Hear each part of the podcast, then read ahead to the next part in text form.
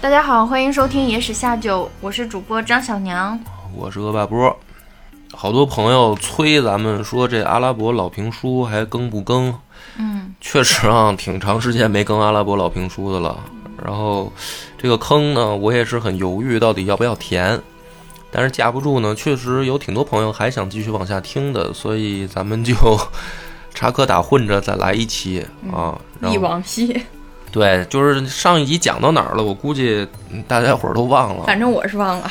呃，所以回述提醒一下啊，就是上一集咱们最后结尾讲到了说，哈里发带着丞相贾法尔，在他的城中发现了一起碎尸案，打捞上来一个箱子，箱子里面发现是一个女尸碎尸，然后呢出现了两个人，都自己承认自己是凶手，哎，一个年轻小伙子，还有一个老头儿。于是呢，哈里发就说说，既然你们自己自首啊，说自己是凶手，那你们自己就描述一下案发经过吧，对吧？谁杀的，怎么杀的？于是呢，这小伙子他就先说说这个事儿确实是我干的，死的人不是别人，正是我媳妇儿。哎，这个杀妻案，为什么杀媳妇儿呢？怎么说到杀妻案这么开心啊？佩服他呀，有这个勇气杀妻，竟然干了你想干没敢干的事儿是吗？大逆不道，是吧？天理难容，嗨，不是还有一句话“中年男人三大幸事：升官发财、死老婆”吗？而为什么就得说说了？为什么杀媳妇儿，对吧？虽然在这儿我们要强调一句，不管因为什么，都不可以杀人，更不能杀媳妇儿。我还以为你说杀媳妇儿例除外呢。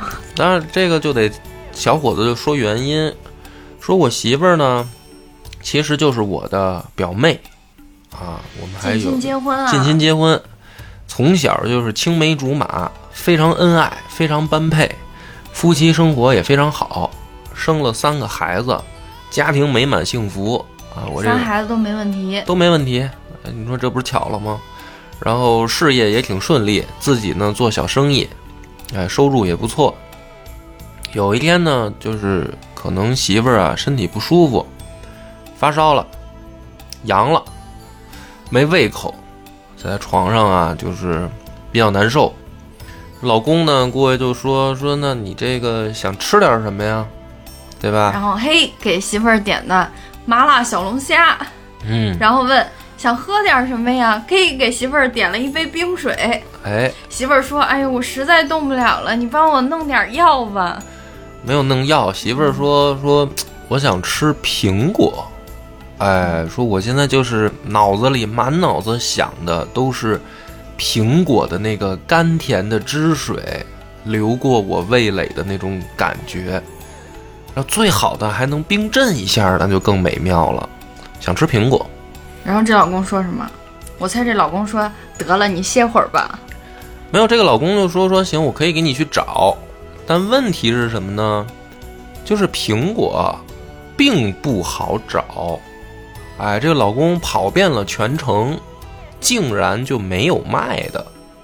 就是这个呢，我这个有限的地理跟这个生物知识就很难解释这个问题了啊！我以为在这个中东地区，苹果应该也是一个常见水果，但没想到不是。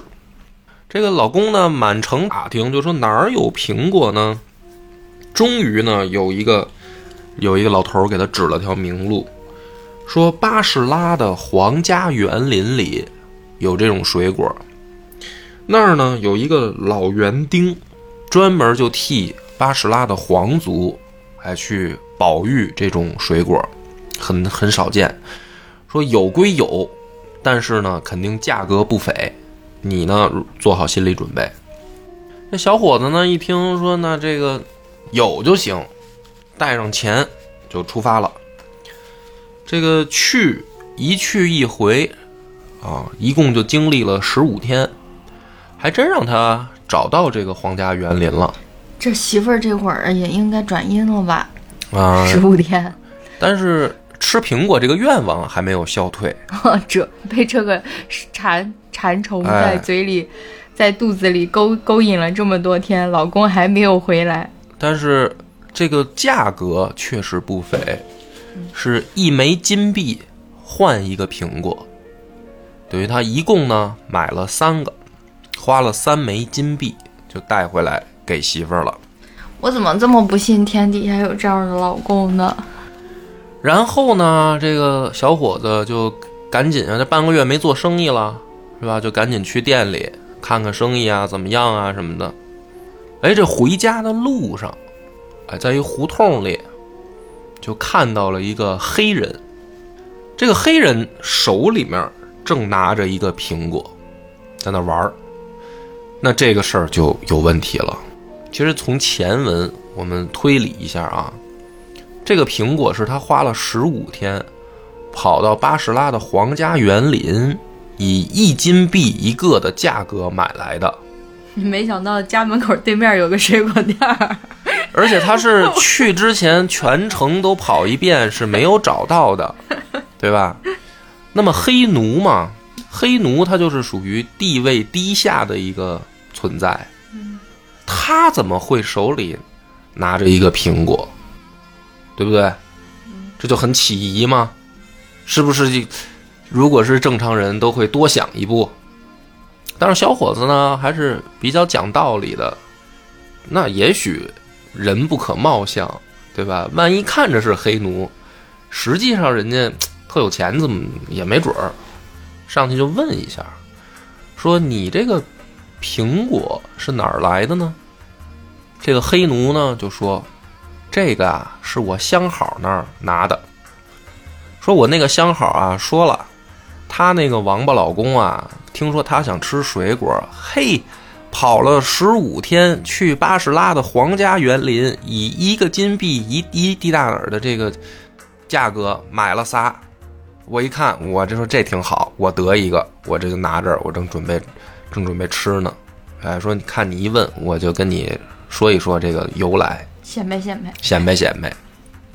这小伙子一听，那这事儿，万一人家黑奴就是有一个相好，确实也是想吃苹果，然后确实也跑了十五。人家的老公 确实也跑了十五天，正好就以一个金币的价格买的呢。说这个事儿无巧不成书呢，万一这这种事儿不不不会不会成双成对儿出现的，我觉得就然后这种老公世界上就没有。我告诉你，小伙子还是决定回家问一问媳妇儿，对不对？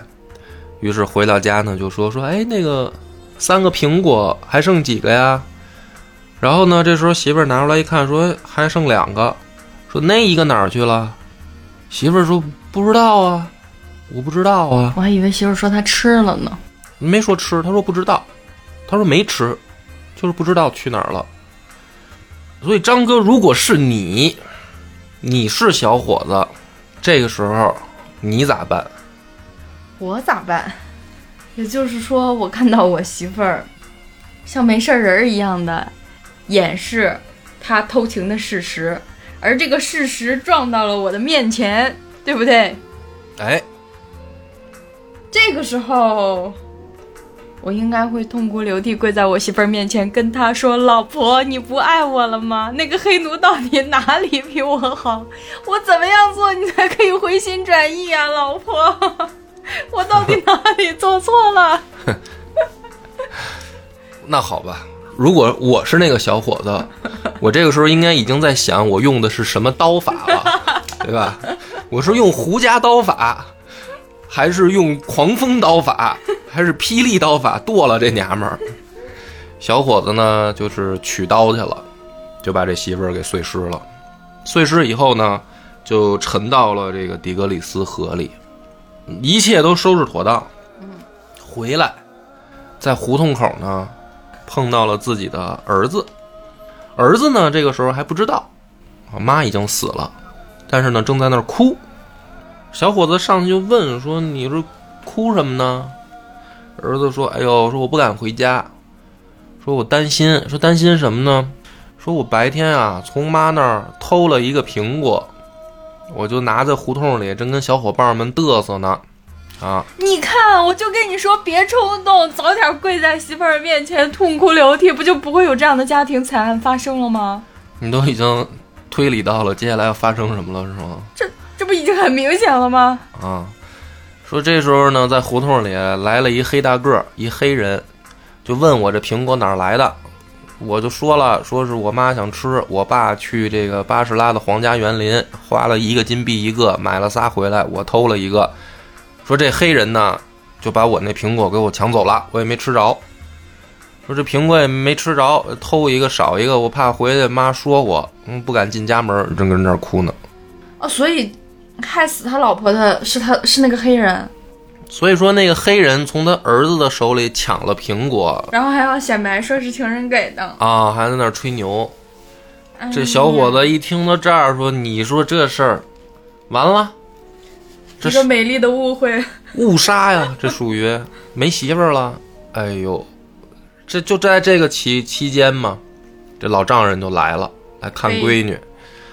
这小伙子也没办法，就一五一十的呢，把这事儿跟老丈人就说了。还挺实诚。俩人呢，就是偷偷的给这个闺女和媳妇儿等于办这个守灵葬礼。这这老丈人能能能淡定的办后事儿，不淡定那咋办呀？那那误会吗？把这蠢货砍掉呀，砍死他呀！那这仨孩子不更惨吗？本来就没妈了，这不是连爹都没了吗？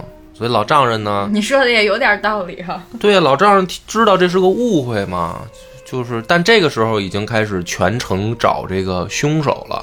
找那黑奴，没有，就是哈里发发现碎尸案了，就让贾法尔全程找这个凶手。所以呢，这小伙子跟老丈人呢就不约而同的就去自首去了。哦，这老丈人还为了几个外孙想要顶罪是吗？对啊，老丈人想说这个别让孩子没爹呀，就想就想去替小伙子认罪。那小伙子肯定就说那这事儿，哪能让老丈杆子再再抵一命啊？说这个就好汉做事好汉当吧。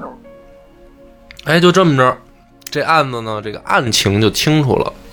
但是呢，这哈里发呢也很讲道理，说这个事儿的确呢是一个误会啊，虽然杀人了，但是是一个误会。而且呢，罪魁祸首听起来其实是那个黑奴，对吧？说如果不是这个黑奴在那儿乱嚼舌头根子，毁坏他人名誉，也不会出这样一桩惨案。所以，这个哈里发就跟这个贾法尔说：“大宰相，这件案子很好破，你把那个黑奴给我抓出来。你要抓不着那个黑奴，哎，咱们就还是老办法。”你来抵罪，说这个案子呢就这样就散了吧。贾法尔呢天天回家就哭，说你说这个案子本来以为安拉显灵，就说自首的来了，是吧？现在这案子说是破了，说让我逮这黑奴，他全城这么多黑奴，我怎么逮呀？这不大海捞针吗？说我早就感觉这国王是不是就是看我不顺眼啊？我也不知道哪儿得罪他了，就是就是想干掉我呗。这个宰相天天就跟家哭，到了第四天了，眼瞅着呢就是这个结案日期了，国王就给四天。头天夜里，这个宰相就把家人都叫到跟前儿来说：“咱们来搞一个小型的道别仪式吧，啊，就是不想活了。大家就是今天有什么说什么，明天老夫啊就疗法少年狂，老夫明天就 就就去国王那儿，就是跟哈里发那儿，就是以命抵罪了。于是呢，家人们啊，媳妇儿、什么儿子啊、什么闺女啊、七大姑八大姨的都来，哎，跟老宰相说，然后你放心去吧，是吧？家里面我们替你照顾，哎，放心走吧。哎，直到这个小女儿上前，就最小的闺女上前，准备跟这个父亲告别的时候，这父亲就心疼啊，说呀，我这最小的闺女就稀罕她，就抱抱这个小闺女。一抱呢，发现这个腰上这个口袋里啊，鼓鼓囊囊的。有个苹果，哎一掏，发现是一苹果。这苹果表面上涂了不少防腐剂吧？这个老宰相就问啊，说你这是哪儿来的呀？这个小女儿就说，说我这个是有一天看见咱家那个黑奴叫哈尼，啊，他手里面玩这个苹果，哎，我看着挺好，我就用了两蒂纳尔，从黑奴手里买的，两蒂纳尔是几个金币啊？就是俩金币吗。啊，然后黑奴是赚了，黑奴白赚俩金币。挺有经商头脑。嗯，老宰相一听这个，说那这事儿就有门儿了，对不对？说赶紧把这黑奴给我叫过来。哎，还是要本着一个客观的这么一个实事求是的情况再问一下，别到时候又搞出冤案来。就问这个黑奴哈尼，说你这个苹果到底是哪儿来的？这黑奴就说：“说我有一天在胡同里啊，看见仨小逼崽子拿着这个，我一看挺好，我就问他。这小逼崽子说他爹啊，为了他妈跑了十五天，去了这个巴士拉的皇家园林，才弄着一金币一个的这苹果。我就是那你说这不不得着，这不是对不起咱这是是色儿吗？我就给抢过来了。然后这咱家小小公主啊、说这好，我就卖给咱家这个小公主了。那老宰相一听说，那这事儿就不可能再有巧合了吧？啊，那就破案了。第二天呢，就带着这个黑奴去哈里发那儿认罪自首。哈里发说：“哎呦，说弄说天底下，你说说还有这么这个巧合的事儿，是不是？嗯，哎，你说这个正好这个黑奴还就是你们家的。这老宰相呢说，天底下这个离奇巧合的事儿啊多了去了，这个并不算什么巧合。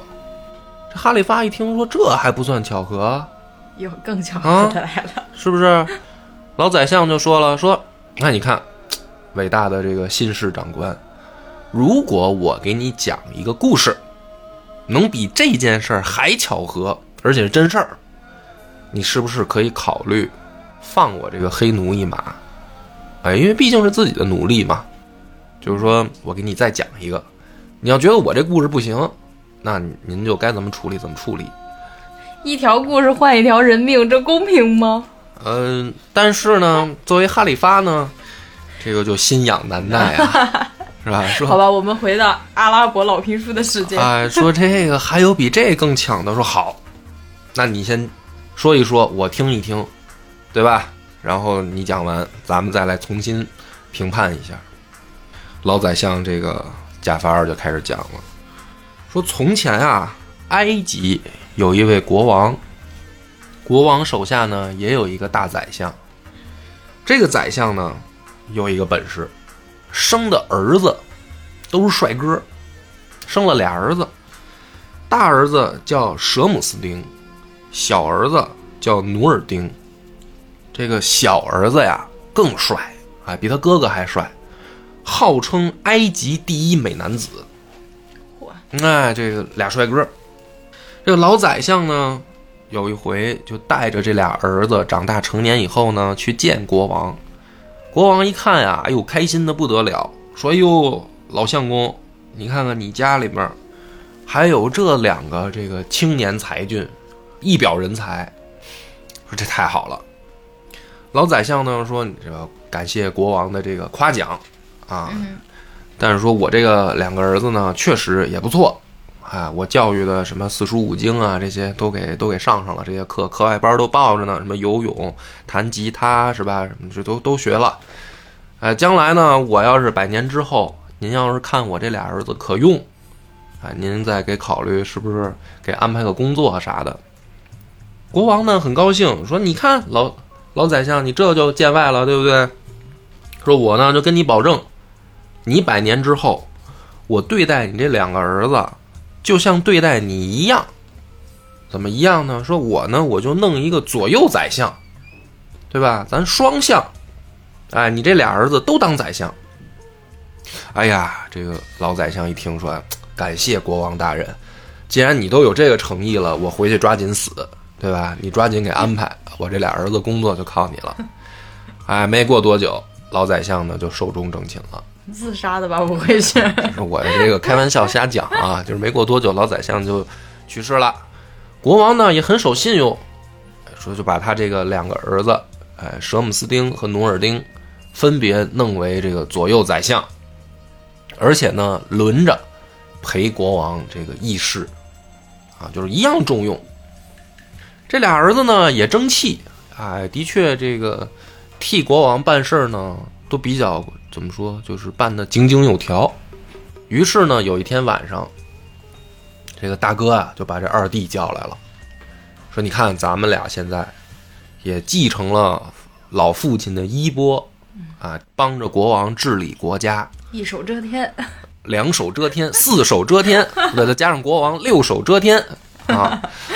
说这个，但是你看咱们这个是不是也该成家立业了呀？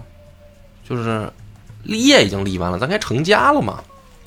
说弟弟，我看这样，咱啊搞一个四人婚礼，对吧？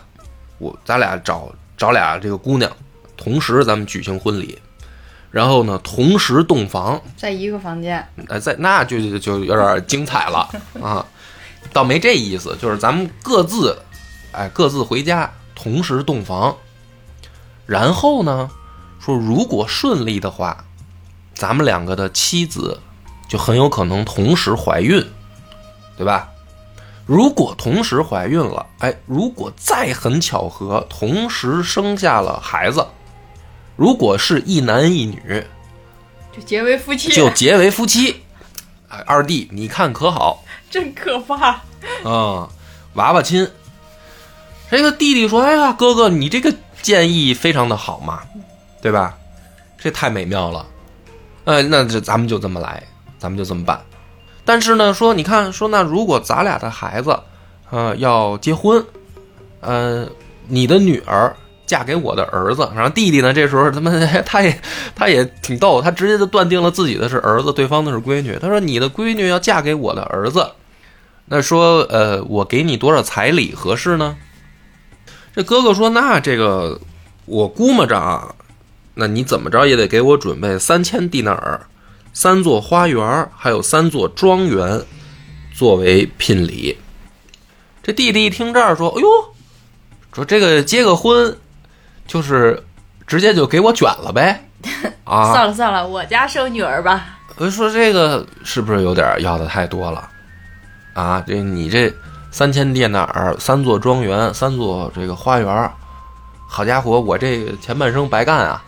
这不就完了吗？给我就我就去，你那意思就是我只要把我们家那招牌换一个牌匾换成你的名字就完了呗？是不是？剩下的还一模一样，不合适吧，哥？你这有点太过分了吧？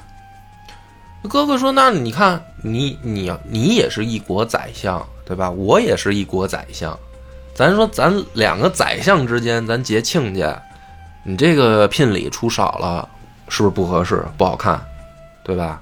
你怎么着也得弄点这个规格呀。”那弟弟说：“你这话说的不对，说你看，咱们按照这个族中规矩，这都是记男人的名字入族谱，他不记女人。”所以说，男孩比女孩的这个身份要高贵。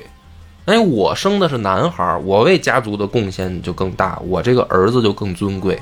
你生了女儿，那你对家族的贡献就更小嘛，对吧？那那所以你说，既然是这样的话，你还要我这么多彩礼，是不是不合适？哎，这哥哥说你这话就听着又不对了，对吧？说我的闺女怎么可能比你的儿子这个低贱呢？什么叫这个生儿子高贵啊？你今天的身份是因为为兄我看在咱们是兄弟的份儿上，哎，我就才同意说咱俩一块儿当宰相。说要不然你说这宰相我一个人当也行啊，对吧？是我看在你是我弟弟的份儿上才同意的，一块儿当宰相啊。哎，这哥俩到这儿啊，这还结什么娃娃亲呀？快拉倒吧！就吵不清楚了，就吵不清楚了。哎，这你说你有理，我说我有理，而且呢，这个这话说的，这弟弟也说说哟，你觉得我这个能力配不上宰相这位置呗？这意思。非常明显，就是这个意思。那哥哥说，那你看这还有什么可说的？是不是不识抬举？这话就越说越重了。于是呢，第二天，这个弟弟啊回家就越想越气，什么玩意儿啊？这个哥哥说这话，对吧？什么玩意儿？太不合理。哎，怎么办呢？我就出去散散心。我这待着难受。哎，我要骑上我的小电驴，我出城，我散心，我玩儿。于是呢，骑着他的小小毛骡、小骡子就出城了。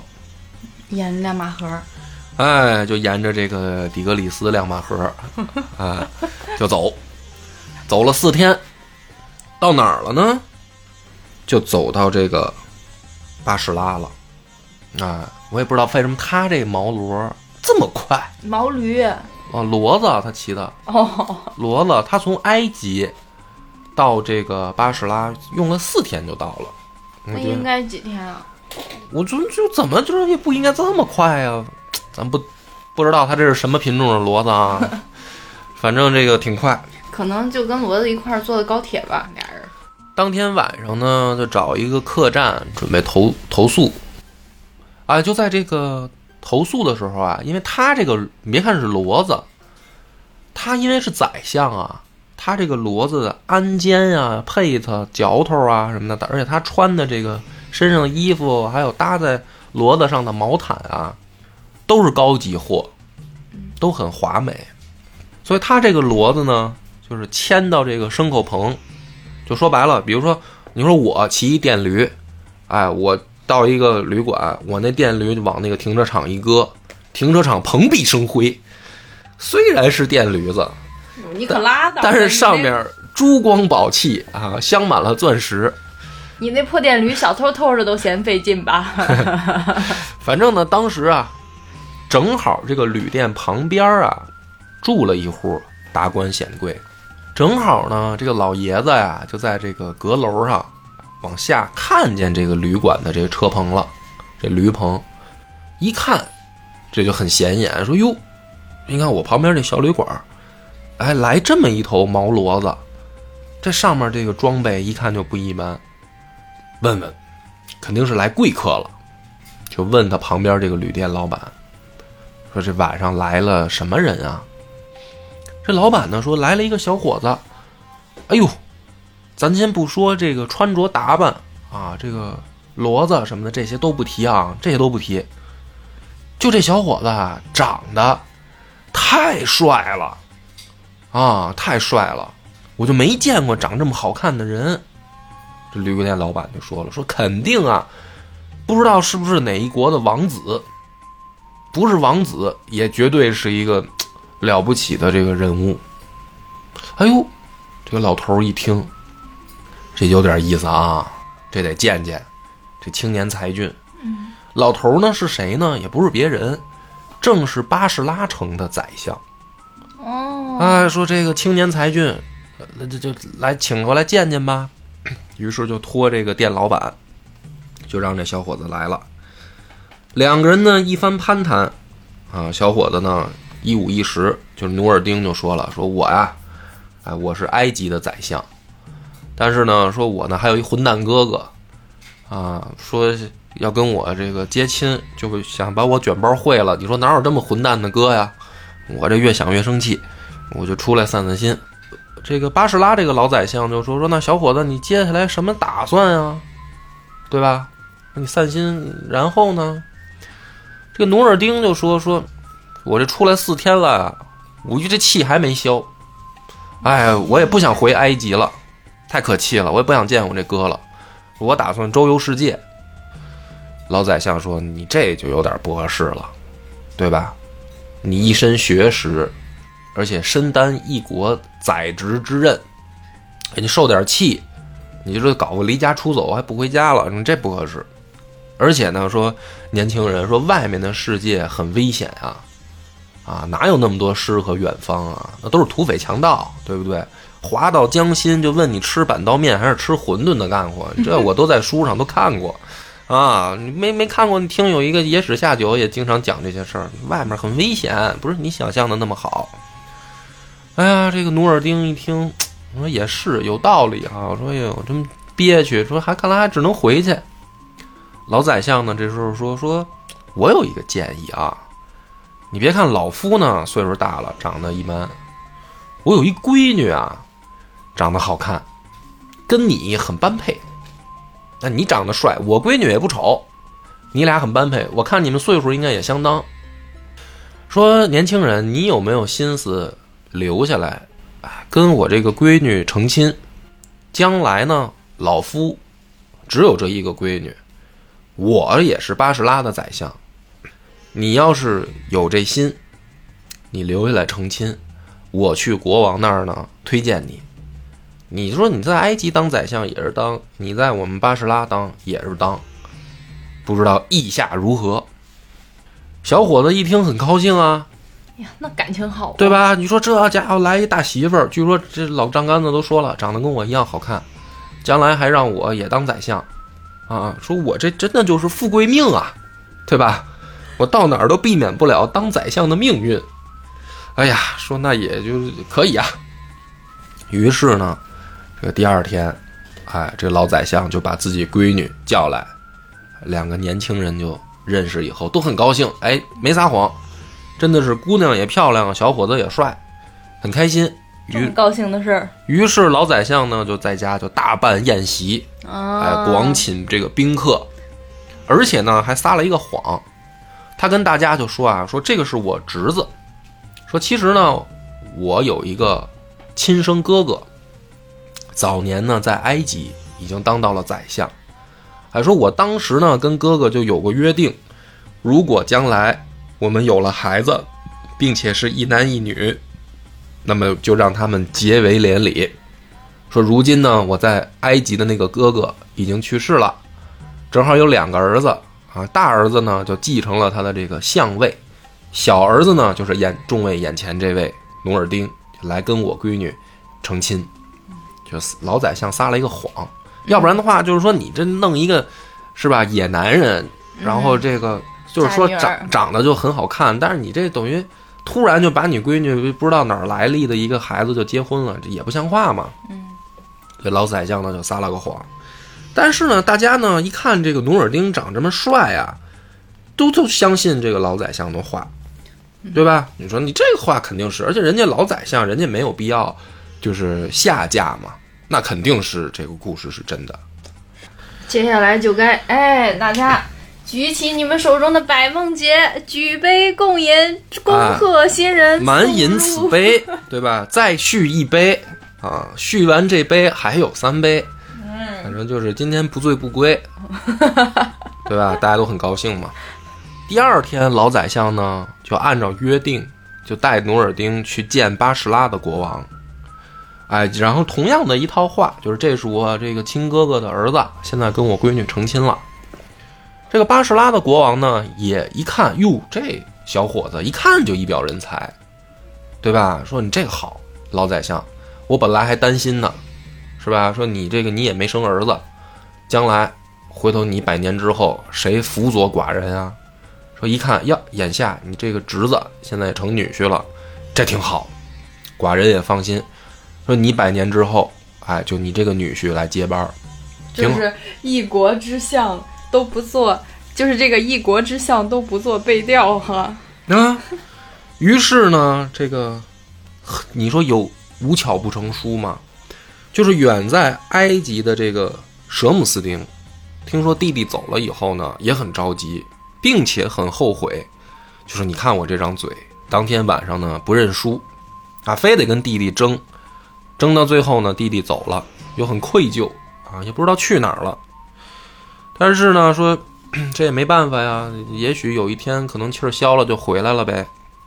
于是舍姆斯丁呢，也找了一个姑娘，就准备先结婚了。哎，就很巧，其实他俩结婚的这个日子呀，就一样，同一天，这舍姆斯丁和努尔丁就结婚了。同年同月同日结，呃，然后当天洞房呢，两个人的媳妇儿还真的都同时怀孕了。哎，这个故事就很巧，但是这个时候两兄弟呢，互相不知道这个事儿，啊，就是不知道对方已经结婚生孩子了。弟弟努尔丁生的这个儿子呢，后来取名叫哈桑白德尔丁，啊，我们就叫他白德白丁儿，好记啊，白丁儿。这个白丁儿 刚一生出来，老宰相就是他这老丈杆子就决定退休了，就是说我呢就回家呢照顾我这个外孙，嗯，教他知识，教他学习，哎，我这个贤婿你就可以去上班了。这个白丁呢就跟着姥爷啊一直学到四岁，这个老宰相就去世了。然后呢，努尔丁就亲自教导白丁，没事呢，也是带他去皇宫，啊，让这个国王见他。国王呢也很喜欢这个白丁。到十五岁的时候，有一天，这个努尔丁啊就感觉自己啊身体不畅快，不舒服。哎，趁着呢自己这个身体还还能动的时候，就把这个白丁儿叫到跟前了，就跟儿子说：“说儿子，我的今天呢必须得告诉你一个秘密了。什么秘密呢？说你啊其实是埃及人。”你不是这个巴士拉的这个土生土长的这个血统，说为父我呀，其实原来是埃及的宰相，你还有一大伯，啊，你大爷，他也是埃及的宰相，我们兄弟俩呢有一天吵架了，啊，吵得很不高兴，啊，你这大爷忒不懂事儿，于是呢，我就决定啊离家出走，后来呢，就来到了巴士拉。认识了你妈妈，于是生下了你。说，但是呢，其实你的真正的血统，哎，是埃及的宰相的这个孙子，就你爷爷是埃及的宰相，你大爷啊，白丁说你大爷啊，是吧？还有你爹，我都曾是埃及的宰相。所以，如果有一天你在巴士拉出事儿，混不下去了。你就去，你就去埃及当宰相。哎，你就去埃及找你大爷，对吧？这个白丁在那听着，说：“嚯，说这老头子可以呀，啊，啊到哪儿还都是宰相。”说：“行，爹，我知道了。”就把这个事儿呢记在了一张卷轴上。哎，就是说这个，你把这个卷轴收好，将来呢以此为证。这个卷轴上啊记载的很清楚，就是我什么时候到的巴士拉。我什么时候成的亲？哎，你的生日是哪天？我都给你写的清清楚楚。将来你要是见到你你大伯了，你拿出这个卷轴，哎，就能说清楚。果不其然呢，没过几天，这个努尔丁啊，身体就不行了，就是弥留之际啊，就跟他这个儿子又叫到床前，说这个爹呢不行了，爹呢临走前嘱咐你五件事儿。一定要遵守哪五件呢？说第一个，一定不要乱交朋友；第二个，不能虐待别人；第三个，要敏于事，慎于言；第四个，不可酗酒；第五件事儿就是要节俭，爱惜钱财。说你要做到这五件事儿，哎，爹才能放心。听起来也不是多重要的事儿啊！啊，不是很重要是吧？白丁听了以后呢，牢牢的记在心里，啊，说爹，我记住了，你放心吧。于是呢，这个努尔丁就去世了。去世没过多久呢，这个巴士拉的国王啊，他就任命了一个新宰相，因为白丁儿现在呢岁数太小，感觉还接不了这个努尔丁的班儿，也没有经验。所以呢，这个巴士拉的国王就任命了一个新宰相，但这个新宰相一上任呢，就下令要查封前任宰相努尔丁的庄园、家产还有宅邸。哎，这就说白了就是，对吧？这个后浪推前浪，前浪要死在沙滩上嘛。但这个就大祸临头了，这个白丁儿这一下，了他父亲曾经说的话，这小孩就。碰上官司了，啊，有人就来查了，但好歹呢，还有他爹原来的这个比较忠诚的旧部，提前赶来报信儿，就说少爷，哎，别等着他们查，这都是明面上的幌子，啊，实际上就是来搞你了，赶紧跑，对吧？赶紧跑，别在这儿这个等着吃瓜烂。这白丁一想说，那这个 跑吧，那没辙呀，这玩意儿。咱咱这肯定是干不过人家新宰相啊，于是呢连夜出逃，哎，身上呢啥也没有，就带着这个卷轴，光皮溜的就跑出来了。冥冥之中啊，他就感觉有一股力量，就让他指引着他去往他爹的墓地。就临走之前啊，等于这孩子就来到他爹的这个墓地了。来到以后呢，他也不知道，他也不知道来这儿要干嘛，要说什么，对吧？这坟圈子挺荒凉。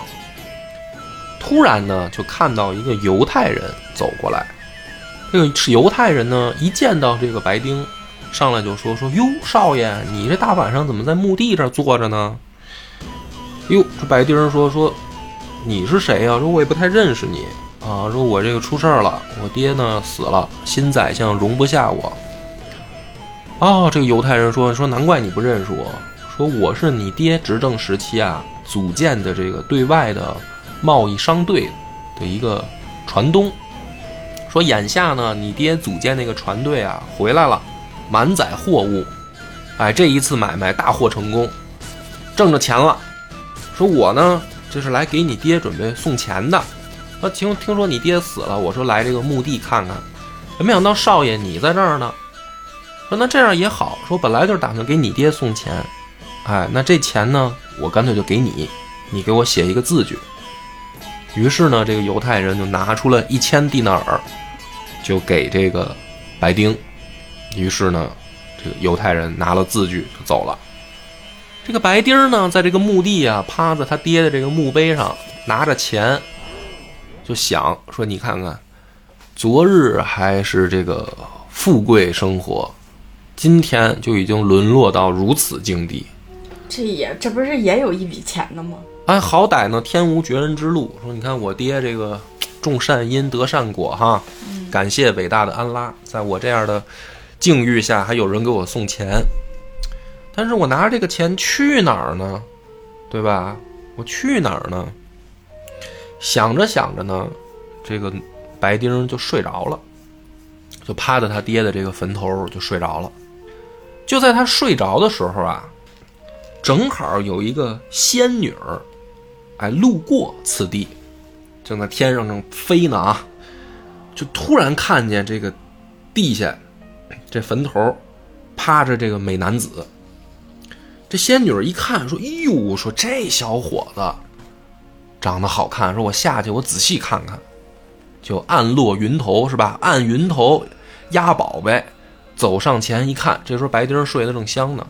这仙女一看，说：“哎呦，长得真好看。”长在仙女审美点上了，哎，真是长在所有的这个神仙的审美点上了。哎，于是呢，这仙女看了半天啊，流连不舍得，就又架起云，准备接着去去目的地。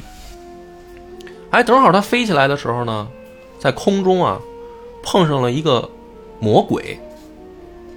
仙女跟这个仙女，我们可以把它理解为一种精灵嘛，碰上另一个魔鬼。这俩人在空中呢，这等于二云一错蹬，就是打个招呼说：“哎哎，啊吃了吗？哎吃了啊，麻去？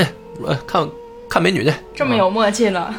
哎，这个仙女就说了：“说哎，我告诉你一声啊，哎呦，刚才我路我来这路上，看上一小伙子，长得就真是别提多好看了，太好看了，真的。”这个飞魔说：“说那你这。”咱都是得道的妖精，这谁也别骗谁。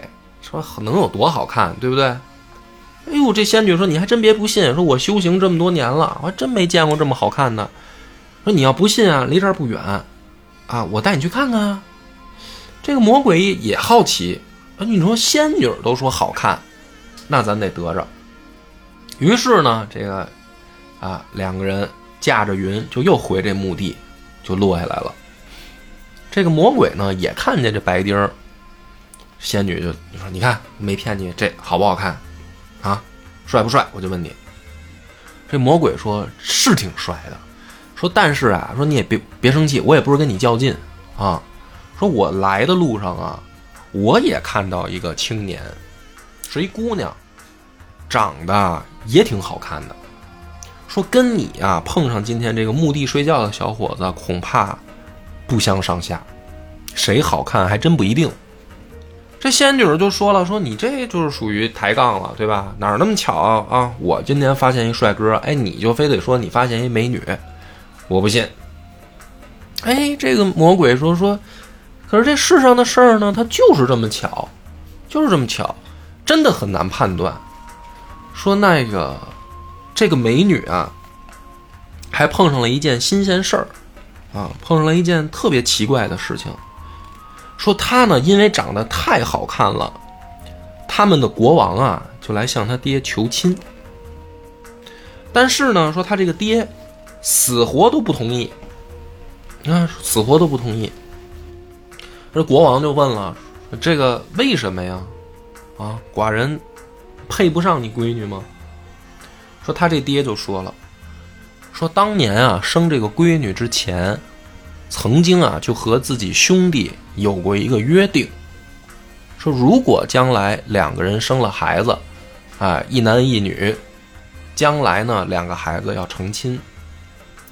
说啊，这么多年过去了，啊，他那个弟弟啊。”当时离家出走了，说兄弟俩吵一架，但是呢，说这哥哥多年终于打听到了，说弟弟啊已经在巴士拉当了宰相，就知道弟弟还活着，并且生了一个儿子，所以呢，说这个哥哥他就坚持说，我这个闺女要遵守当年的诺言，哎，我就要嫁给我这个弟弟的儿子，所以国王陛下，不论你怎么来说，因为我有约定在先。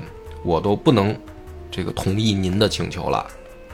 哎，这个仙子跟这个魔鬼俩人就在这儿聊这个事儿。这个魔鬼听说了这么一个新闻，其实呢，我们作为这个上帝视角一听就听到这儿就知道了。哎，这个就是舍姆斯丁他们家的事儿嘛。嗯。于是呢，这个仙女和魔鬼啊就在这儿说打了一个赌。这仙女就不服，说肯定是我发现的这个小伙子长得更好看。这魔鬼就说不一定，可能可能是我发现这个姑娘长得更好看。咱们打一赌，怎什么怎么赌呢？说咱俩呢运用法力，把这个小伙子啊给运到那姑娘那儿去，让他俩呢并排站在一起。啊，并排站在一起呢，咱们再来比较，看到底他俩谁好看。咱们就打一赌嘛。这个魔鬼说好，哎，你这个事儿有意思。于是呢，这个两个人就运起法力，就把沉睡的这个白丁，就给运到了埃及的首都。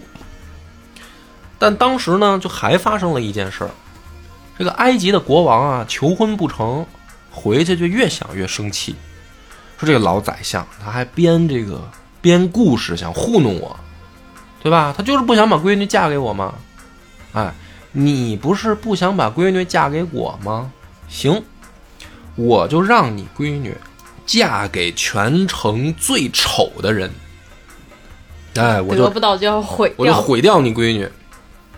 于是呢，就找来了这个当时埃及的这个城里边最丑的一个罗锅马夫，就这是一马夫，养马的，还是一罗锅子，长得别提多丑了啊，人嫌狗不待见。就命令这个宰相，说：要么把你闺女嫁给这个罗锅，要么我让你们全家都都死。所以等这个魔鬼和仙女啊，飞到这个城里，带着白丁降落的时候呢，这城里等于当天晚上就出了这么一件事儿，就这国王逼着舍姆斯丁的闺女嫁给这个罗锅马夫。当天晚上正举行婚礼呢。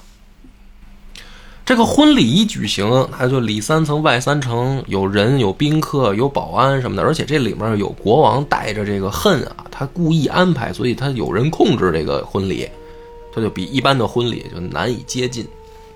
这舍姆斯丁不同意女儿嫁给国王，嗯，但是嫁给这个大丑八怪，人说了你不嫁就全家死啊，那能还能改口吗？那不行了，国王生气了这会儿，对吧？晚了，晚了。看了吧，这就是晚了，再说什么都没用啊。对，就有的时候认怂要趁早。这个故事讲到这儿，最 最深刻的道理就是，胳膊拧不过大腿，嗯，对吧？什么时候都要分清这个谁到底是最牛逼的那一个，该认怂时就认怂，不要在这儿什么讲道理，什么我曾经有个什么约定，我曾经有个什么道理，这些都狗屁，对吧？嗯，哎，可以，可以，可以，这个。然后呢？这个魔鬼跟这个仙女啊，就告诉白丁儿，说：“那个小伙子别吃惊，你现在在埃及的首都，哎，我们俩呢要有一个这个小游戏，你待会儿啊走进眼前这个庄园，里面正在举行婚礼。你呢，身上有一个口袋，反正你只要见着人啊，你就给钱。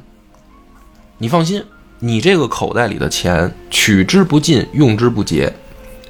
我们两个是本着安拉的这个保佑，来，来这个给你施法。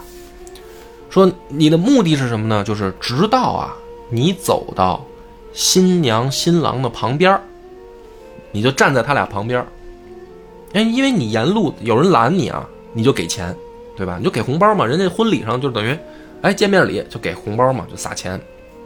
说你走到那个新郎新娘旁边，你站在那儿就行了，目的就达到了。能不能做到啊？这个白丁儿也害怕啊，对吧？你说这一觉醒来，好家伙，不知道在哪儿，旁边这个两位大仙说行。你说你这事儿倒挺有意思啊，不就是参加婚礼撒钱吗？那谁不会啊？于是呢，就真的啊，给他变了一身华美的礼服，哎，这个白丁就步入了礼堂。这个时候有好多那个下人、服务员啊、舞女啊什么的卫兵啊，都在那儿正喜庆的氛围嘛。他呢见着人他就给钱，见着人就给钱。他越给啊，围上来的人就越多，啊，都听说了，来不知道哪儿来一富豪，哎呦出手阔绰，说赶紧让大家都这个讨赏钱去啊。所以这个白丁呢，一路往里走，他周围围的人就越来越多，一直呢就走到了新郎的面前。这时候就看啊，人群当中这新郎，哎呦，一个丑八怪，一驼背，一马夫在那儿，没人理他也，大家都不理他。这新郎孤零零的跟中间，而且呢是这个阿老阿拉伯啊有习俗，这个成亲的时候啊，这个宾客呢就点一支蜡烛，啊，他们也挺奇怪，这婚礼在晚上。点一支蜡烛呢，送给新人作为祝福。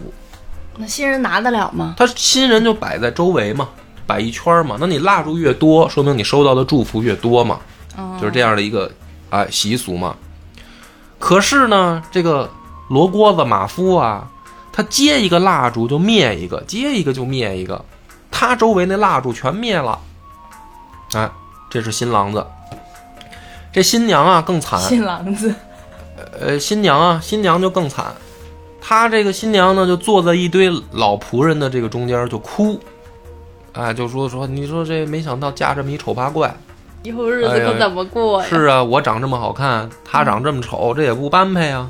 我们家宰相他马夫，哎呦，这新娘子在那哭。就在这个时候呢，这个白丁儿啊，就在众人的拥簇下就入场了。哎呦，这周围的人都说说，哎呀，这个哪儿来的大老爷呀？哎呀，感谢您的这个慷慨呀！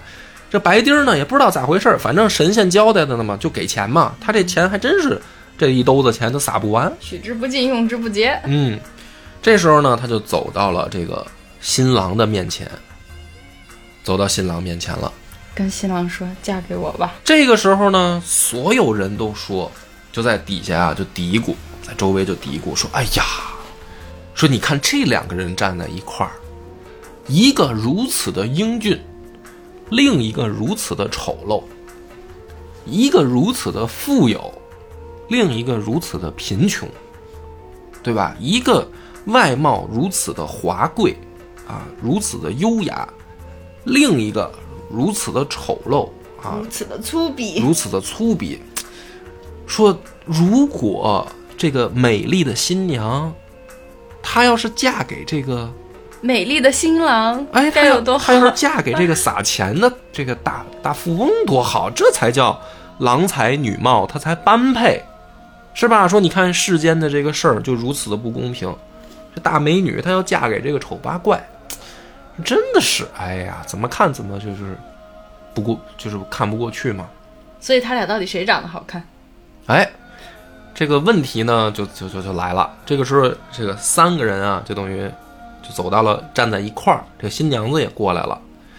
这个右边是新娘，中间是这丑陋的马夫，左边是这新郎。这个魔鬼跟这个仙子啊，就说说，你看这俩真是难分伯仲啊！我觉得长得就是一样好看啊，分不清楚谁好看，一样好看，都好看，真般配。说，但是呢，很遗憾，嗯，很遗憾，天呢马上就要亮了，马上就要亮了，我们俩这个法力啊，只能在晚上维持。说，但是这个人间有如此这个遗憾事儿啊，看不过去，怎么办呢？咱们要不再帮这个新娘子一把？这个时候呢，这个婚礼啊进行的差不多了，啊，就仪式完了。这个马夫丑八怪心里也不舒服，就转头对这个白丁就说：“说哎，感谢先生今天慷慨解囊啊，花这个花钱来参加我的婚礼，抢我的风头，哎，还撒了这么多钱。说但是呢，婚礼结束了，请你离开。于是呢，这个白丁就那没办法，他本来他就是他也不知道自己为啥来的。他说那好，对不起啊，今天抢了你的风头啊，很遗憾。”嗯，我就走了啊！他就转身准备走，就顺着走廊就往外走。这个时候呢，背后的这个魔鬼和仙女就叫住他了，说：“白德尔丁，给我站住！”啊，说你给我站住，回来！干嘛？突然叫全名？哎，这个白丁说说这个二位大仙有何吩咐啊？说你个没出息的玩意儿，就就打算走吗？那是你命中注定的老婆呀！说你看着这个新娘子这么好看，你就不动心吗？啊，没有想法吗？看到这个新娘子要嫁给这个丑八怪，你就不遗憾吗？这个白丁儿说：“那我就是有点儿，你这嗯嗯，也不是很想娶一个我自己。说怎么弄？那你这什么意思？”这个魔鬼跟仙子说：“我告诉你啊，一会儿你就冲到这个洞房去，你就见到这个新娘子，你就跟她表白，你就。”跟她说，说今天这一场都是骗局，是你父亲啊跟国王做的局，吓唬你呢，啊，让你假假装要嫁给那个驼背的马夫，实际上是吓唬你呢。为啥呢？说咱老阿拉伯有习俗，哎，就是长得太好看的人啊，他容易遭那个独眼，就老阿拉伯传说里面的一种这个就是嗯很难解释吧，就是跟诅咒一样，就长得好看的人他容易招人家独眼。怎么能挡这个灾呢？就必须搞这样一出这个自导自演的这个把戏，这样呢，就是别人就不施加毒眼于你。说其实今天呢，真正真正你要嫁的人是我，你就骗这新娘子，然后你就该干嘛干嘛。这白丁说：“这靠谱吗？我这玩这么大，说我这明目张胆的闯人洞房睡人新娘子。”这个魔鬼跟精灵说：“说你别管。”这新娘一定会主动配合你。哎，说那个剩下的，说那个马夫交给我们搞定，你甭管啊，你就照我们说的去。你是不是个男人？白丁说是啊。说那好，你是个男人。白天在这件事上并没有质疑哈，证明没有犹豫。今天晚上证明给我们看你的这个男人的一面。这白丁就去洞房了。实际上这边呢，这俩这俩神仙啊，就把这马夫就困在厕所了，把这马夫啊噼里啪啦抽一顿，说你。今天晚上不许出这个厕所！你要敢出来，我们俩就弄死你。这这天使能干这事儿？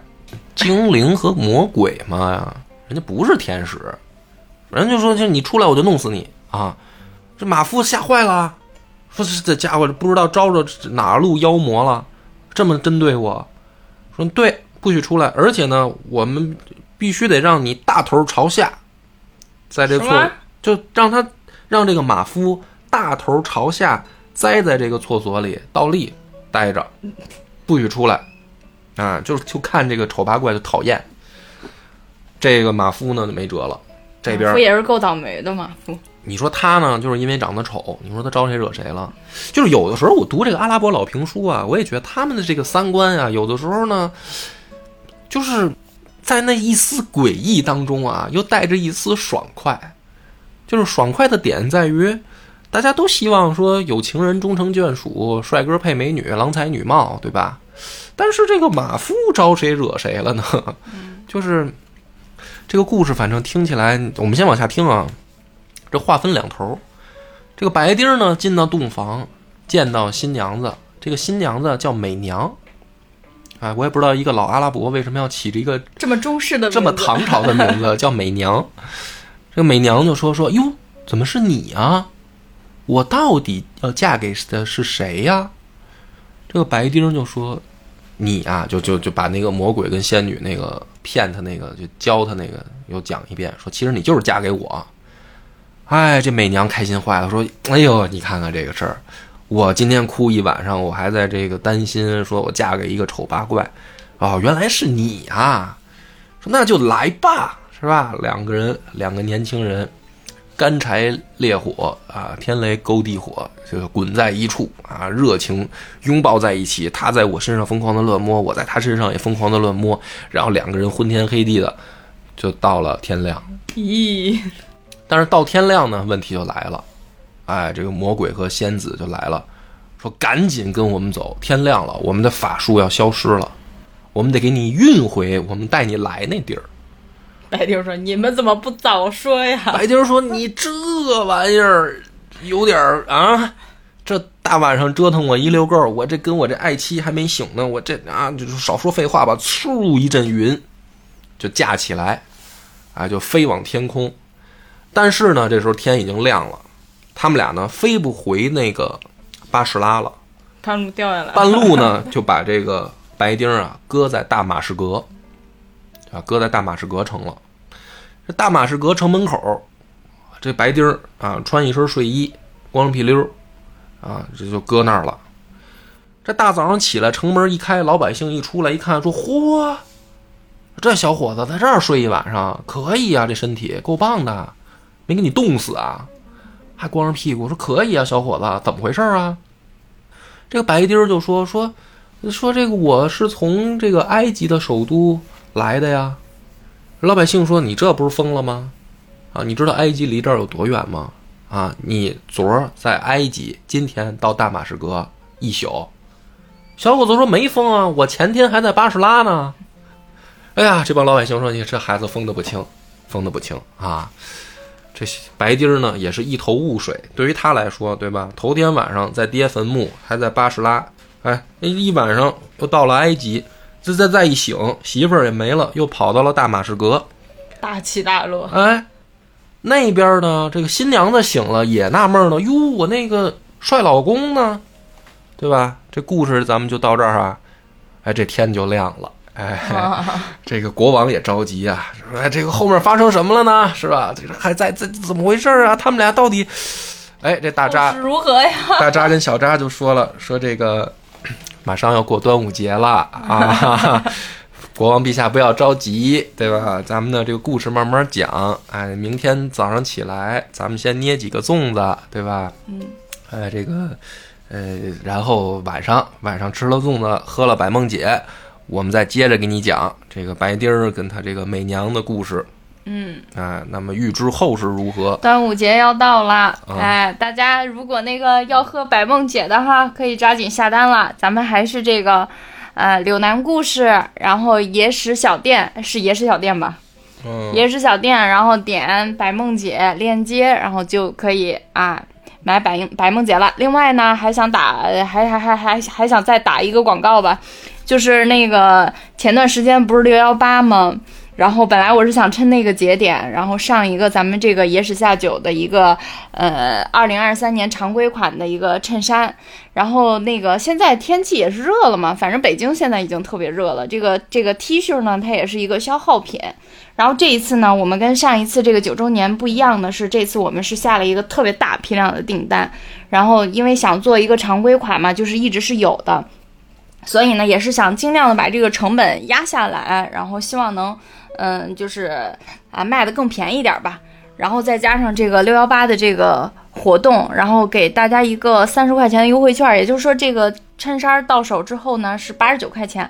本来呢是想趁六幺八之前上的，嗯，但是因为那个节目拖更了嘛，然后所以直到现在，可能大家听到的听到这个节目的时候已经是二十号左右了，但没关系，大家还是可以去淘宝小店，呃，去我们这个野史下酒的淘宝店铺，然后我们现在那个店铺里边上上了是这个之前的那个九周年那几那几款，其实现在也没货了，只不过就是还没下架，然后大家往后扒拉扒拉，然后找到这个二零二三年常规款的这个野史下酒的这个衬衫，然后现在是买到的话，到手应该是八十九块钱。然后如果有需要的朋友可以去看。然后还是要提醒大家一下，就是因为这一个它是一直有的，我们只是说，呃，那个先第一个月先做活动，然后给大家领，就是可以领领领一个优惠券，就是稍微呃能便宜点购买嘛。但是如果说你并不需要的话，呃，还是要理性消费哈，因为这个不像是之前的那些我们出的这个周边，那些都是限量的，但这个一直有。好，那就不多说了，啊祝大家端午节快乐！端午节快乐啊！想买酒的去公众号“柳南故事”，买衣服的去淘宝啊，野史下酒。然后还有就是下一集《金瓶梅》免费啊，咱们说到做到，拖更了咱就免费《金瓶梅》。那么拜拜。拜拜。